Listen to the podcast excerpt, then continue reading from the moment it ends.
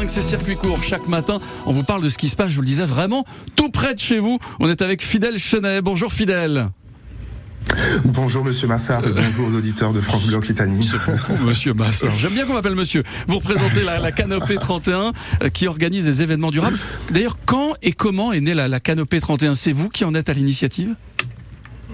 Totalement, totalement. Donc, je m'appelle Fidel Chenet, j'ai 26 ans cette année, donc cette année 2023, et euh, j'ai créé la canopée euh, événementielle, donc l'événement durable dans un but précis, euh, donc créer des événements qui ont le moins d'impact possible sur notre environnement, avec le plus d'impact pour les participants, à savoir les communautés qui, viennent à mes événements, tout simplement. Hum. Alors, c'est né sûrement de, de, de ce que vous avez vécu. On en parlait un petit peu tout à l'heure. Quand on va à un événement, on parle principalement des, des événements en extérieur, les festivals, les choses comme ça.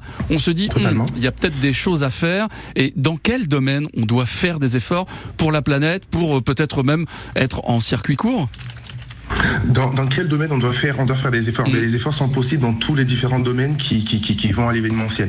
Parce que euh, moi, ce qui m'a inspiré en premier, c'est vraiment euh, l'effet l'effet colibri. Vous savez, cette légende amérindienne qui disait que voilà, il y avait un incendie dans la forêt et tous les animaux étaient paralysés euh, par la situation, sauf qu'un petit colibri qui s'active, allant chercher quelques gouttes d'eau dans son bec pour les jeter sur le feu, face à l'étonnement des autres animaux qui lui qui ont fait remarquer l'inutilité de son action, mm. le colibri répond je fais simplement ma part. Mm. Et voilà. Donc moi, c'est mon but. Je suis convaincu que nous devons tous faire notre part pour construire un avenir durable, autant plus dans l'événementiel qui est l'un des secteurs les plus polluants.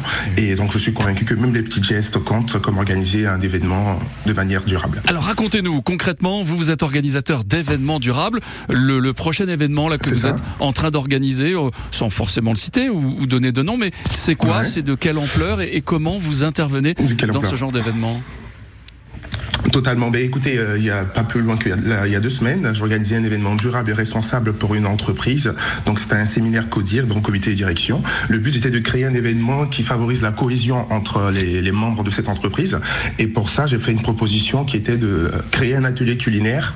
Et cet atelier culinaire, au-delà de l'apprentissage culinaire, on a, on a pu récolter 3,6 kg de déchets ah. qui, ont été, euh, qui, ont été, qui, ont été, qui ont été valorisés en compost et ou, euh, ou donnés aux poules qui, qui, qui, qui nous remercient finalement pour notre action. Et donc voilà, c'est des petites actions comme ça. Donc au lieu de, au lieu de faire juste un apprentissage culinaire, moi je, propose d'aller au-delà de ça. Donc récupérer les déchets issus de, ce, de, ce, de cet événement, donc un événement zéro déchet, et les transposer, euh, les revaloriser en déchets, euh, en, déchets pour le compost ou pour les animaux. Je donne un autre exemple.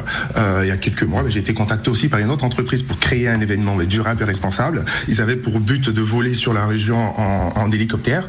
Et moi, étant conscient finalement de l'impact qu'aurait un vol d'hélicoptère sur notre environnement. J'ai fait une proposition de vol en montgolfière aux participants et ils ont adoré et ils sont prêts à, réitérer, à réitérer cette expérience parce que finalement le vol en montgolfière a beaucoup moins d'impact sur notre environnement que, que, l'hélicoptère.